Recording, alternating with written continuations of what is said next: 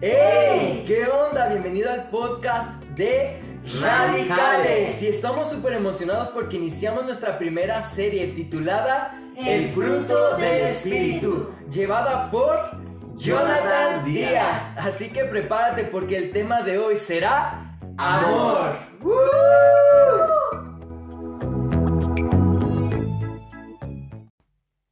¿Qué tal joven? ¿Cómo estás? Eh, te mando un fuerte saludo. Y bueno, el día de hoy comenzamos, como ya lo mencionamos, la serie eh, El fruto del Espíritu Santo, comenzando por el amor. Y bueno, antes de empezar, te invito a que cierres tus ojos ahí, ahí donde quiera que estés y vamos a hacer una pequeña oración.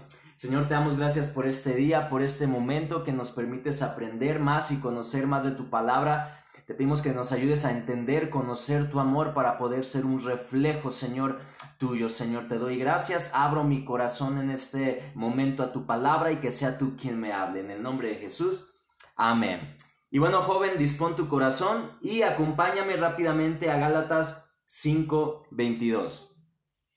Va, es nuestra base en sí del, de la serie en general. Y bueno, leemos. Dice, mas el fruto del Espíritu es amor gozo, paz, paciencia, benignidad, bondad, fe, mansedumbre y templanza. Contra tales cosas no hay ley. Y bueno, antes de, comenzar a entrar de lleno al, al, amor, déjame decirte que aquí los frutos del Espíritu Santo nos están, eh, nos están indicando las características del carácter real de Jesús y las características del carácter que nosotros como hijos de Dios, como cristianos, debemos de tener, ¿va? Entonces ahí es, es, un espejo sobre el cual tú puedes reflejar y ver cómo está tu carácter, cómo actúas, cómo eres. Realmente hay, hay frutos saliendo de ti y bueno, el día de hoy vamos a analizar el fruto que es el amor. No vamos a hablar acerca del amor este, hacia tu novio tu novia, ¿verdad? Que yo sé que es un tema que acaba de pasar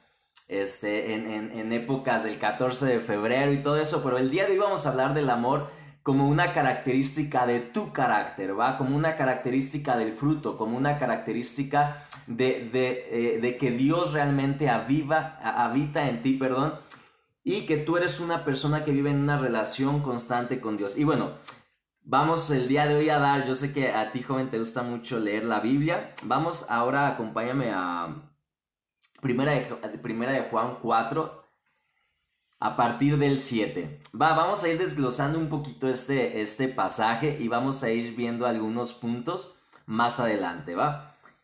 Y bueno, comienza diciendo, amados, Amémonos unos a otros porque el amor es de Dios. El amor es de Dios, joven. Aquí podemos notar algo muy, muy interesante, que el origen del amor es Dios, la esencia de Dios es, es el amor, ¿va? Entonces, aquí comenzamos. El amor no es un invento del mundo, el amor no son canciones de amor, el amor no es no, no, no es la persona que te ama, eh, tu novio, tu novia, la esencia del el origen del amor no es, no es el 14 de febrero, no son chocolates, rosas, peluches, ¿verdad? Como a veces muchos dicen amor y luego, luego piensas en eso, piensas en Disney, piensas en, eh, eh, en, en, cuentos de hadas, piensas en mil cosas y el último que piensas cuando se viene la palabra amor es en Dios. Pues déjame decirte que el origen del amor es Dios. Va, la esencia del amor es Dios. Su palabra dice que Dios es amor. Dios no tiene amor, Dios es amor. Todo lo que hace Dios lo hace por amor. Por amor tiene misericordia, por amor sigue siendo fiel a nuestra vida, por amor nos tiene paciencia, por amor nos perdona, por amor nos ha salvado, por amor nos ha hecho libres, por amor sigue cada día con nosotros. Su esencia es el amor. Todo lo que Él hace está influenciado por su amor. ¿Ok? Seguimos leyendo, dice, todo aquel que ama es nacido de Dios y conoce a Dios. Tú no puedes amar, joven, si tú no has conocido a Dios. Va, tal vez a lo mejor tú alguna vez le has dicho a una persona, ah, yo te amo, yo te amo, no sé, a, a veces a algún amigo, amiga, novio, novio, familiar, yo qué sé. Pero realmente amas, ¿sabes lo que es amor? Vaya, porque nadie puede dar, yo sé que has escuchado esta frase, que nadie puede dar algo que no tiene. Entonces, si tú no tienes el amor real, ¿cómo puedes tú dar el amor real? ¿Va? Es decir, si tú no conoces a Dios, que Dios es amor, entonces tú no realmente no has podido dar el amor real que es el que solamente Dios puede dar, ¿va? Seguimos leyendo, dice, el que no ama no ha conocido a Dios, porque Dios es amor. Y en esto mostró el amor de Dios para con nosotros, en que envió a su Hijo unigénito al mundo para que vivamos por Él. En esto consiste el amor, no en que nosotros hayamos amado a Dios, sino en que Él nos amó a nosotros y envió a su Hijo en propiciación por nuestros pecados. Vaya, siempre Dios poniéndonos el ejemplo, ¿no? Nunca Dios nos pide algo sin antes Él enseñarnos, sin antes Él ponernos ejemplo de lo que nos está pidiendo. En este caso, Dios nos pide amar a nuestro prójimo, nos pide mostrar amor y antes de eso, entonces Dios nos muestra su amor. ¿Cómo mostró su amor para con nosotros Dios? Vaya, yo, sé que que Dios algo ha hecho por tu vida. Si tú respiras, si tú ves, si tú caminas, es porque Dios, Dios ha, ha, permitido todo eso hacia tu vida. El otro día yo venía caminando pensando en cosas que agradecer a Dios y yo decía, wow, tan solo el hecho de poder caminar, hay gente que no puede caminar, tan solo el hecho de poder ver, hay gente que no puede ver, de poder hablar, hay gente que no puede hablar, de poder escuchar, de poder sonreír, de poder sentir. Vaya, hay, tantas cosas en las cuales Dios muestra su amor y bueno, la más grande, ¿verdad? Que, que, que, envió a su Hijo a morir por nosotros. Dios lo entregó todo incondicionalmente por amor. Ahora, el amor que tenemos se parecerá al amor de Dios. Cuando tú le has dicho a alguien te amo, realmente lo amarás de esa manera como Dios nos ha amado a nosotros. Y bueno, continuamos leyendo, dice, amados, si Dios nos ha amado así, debemos también nosotros amarnos unos a otros. Nadie eh, ha visto jamás a Dios. Si nos amamos unos a otros, Dios permanece en nosotros y su amor se ha perfeccionado en nosotros. Interesante, dice, nunca nadie ha visto a Dios. Yo sé que ni tú ni yo hemos visto a Dios, ¿verdad? Mucho menos, imagínate, tú y yo que vamos a la iglesia, o tal vez no has ido a la iglesia, pero si hay gente que, ha estado en la alabanza, que ha escuchado las prédicas, que ha sentido la presencia de Dios, pero no lo hemos visto. Ahora imagínate aquel, aquella persona que no conoce, aquel joven de tu escuela, aquel joven de tu trabajo, aquel joven que, nunca se ha acercado a Dios, pues obviamente no ha visto a Dios. ¿Cuál es la manera en la que Dios se puede hacer visible al mundo? Es a través de su amor mostrado a través de nosotros. Es lo que nos dice aquí Juan, dice, Nadie ha visto a Dios, pero si ustedes muestran el amor de Dios, entonces el mundo podrá verlo, porque la esencia de Dios es el amor. Va, dice, y nosotros hemos conocido y creído en el amor que Dios tiene para con nosotros. Dios es amor y el que permanece en amor permanece en Dios y Dios en él. Es decir, si tú te llamas hijo de Dios, si tú te, si tú te dices cristiano, realmente tú tienes que mostrar el amor de Dios, ¿va? No puedes decir eh, o poner alguno de estos títulos si tú no demuestras el amor, no te puedes llamar eh, o, ser hijo de Dios cristiano si no lo practicas, si no lo demuestras, si no hay una eh, evidencia real de que el amor de Dios permanece en ti. Y bueno, hay un mandato importante que Jesús nos dejó en primera de Juan 4, 7, dice, eh, y nosotros tenemos este mandamiento de Él, de Jesús. Dice, el que ama a Dios, ame también a su hermano. Porque mucha, mucha gente dice, ah, pues yo amo a Dios, ¿no? Puedes preguntarle incluso a veces a, gente que, que, tiene algunas otras creencias o otras religiones y todos van a creer en Dios y todos van a decir amar a Dios, ¿no? Y es muy fácil, ¿verdad? Decir, ah, yo amo a Dios, pero ¿Qué chiste tiene decir yo amo a Dios si no, si no amo a mi prójimo, como lo veíamos, ¿verdad? Si, si no amamos a alguien que vemos, ¿cómo vamos a amar a Dios que no lo vemos? ¿Y quién es tu prójimo? Aquí me viene esta pregunta. ¿Quién es tu prójimo? Porque Jesús está indicando amar nuestro prójimo. Y bueno, es fácil amar muchas veces a, a la persona que nos gusta, ¿no? Y, inmediatamente a veces la vemos nos gusta ya decimos, ya decimos, ay, la amo, ¿no? Nos enamoramos un, dos días, un mes, yo qué sé, y, ya la amo. Decimos amar muy rápido, ¿verdad? Pero ¿qué tal la persona que no te cae bien? ¿Qué tal la persona que te hirió? ¿Qué tal la persona que te ofendió? ¿Qué tal la persona que te ha marcado?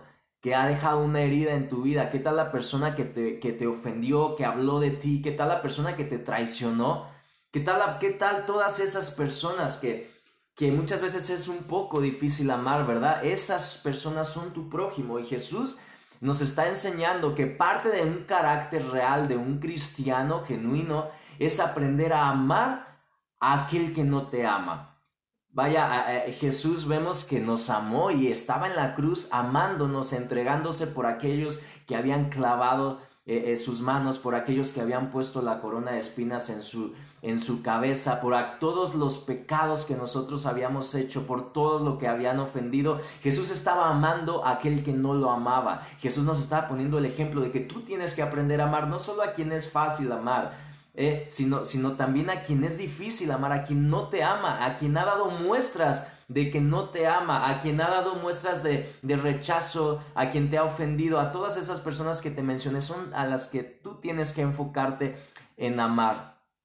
Dice, eh, hay una palabra muy padre que nos dice Jesús en Juan 15, 12 dice, este es mi mandamiento, que os améis unos a otros como yo os he amado. nadie tiene mayor amor que este, que uno ponga su vida por sus amigos, lo que acaba de mencionar. Pero esto es muy interesante, dice, vosotros sois mis amigos si hacéis lo que yo mando. Si tú muestras el amor de Jesús, tú puedes ser llamado amigo de Jesús, porque entonces te parecerás a Jesús mostrando su amor este, una palabra muy importante, 1 Corintios 13, 1, 3 dice, si yo hablas en lenguas humanas y angélicas y no tengo amor, vengo a ser como metal que resuena o címbalo que retiñe, si tuviere profecías y entendiese todos los misterios y toda ciencia, si tuviere toda la fe de tal manera que trasladase los montes y no tengo amor, nada soy. Vaya, eh, eh, no sé si tú tengas algún don, algún talento, algún potencial en tu iglesia, en tu ministerio, pero Déjame decirte que si no tienes amor, de poco te va a servir todo aquello que tú creas que es importante en tu vida. De nada sirve si tú no tienes amor. Y bueno, a lo mejor tú te estarás preguntando, ¿y cómo sé si, si estoy mostrando realmente amor? Te voy a leer rápidamente 1 Corintios 13 y tú te vas a ir poniendo palomita o tache si tienes las características del amor de Jesús. 1 Corintios 13 nos muestra el amor no solamente hacia, hacia alguien que te gusta o hacia tu pareja, sino es el amor de Cristo a la iglesia es el amor que tenemos que mostrar a nuestro prójimo. Dice, el que ama tiene paciencia en todo, siempre es amable. No es envidioso ni se cree más que nadie, no es orgulloso, no es grosero ni egoísta, no se enoja por cualquier cosa, no se pasa la vida recordando lo malo que otros le han hecho, no aplaude a los malvados, sino que eh, habla con la verdad. El que ama es capaz de aguantarlo todo, de creerlo todo, de esperarlo todo y de soportarlo todo, joven. Entonces, hay amor realmente en tu vida. Y ya terminando, eh, primera de Timoteo 4:12 dice, ninguno tenga en poco tu juventud, sino sé ejemplo a los creyentes en palabra, conducta, amor, espíritu, fe y pureza. Joven, tú, donde quiera que estés en tu casa, en tu escuela, eh, en tu trabajo, cualquier ámbito que te desenvuelvas, tienes que ser un ejemplo de amor. Tu carácter debe mostrar el amor de Dios a cada momento, porque es el mandato de Jesús. Amar a Dios con todo tu corazón y amar a tu prójimo como a ti mismo.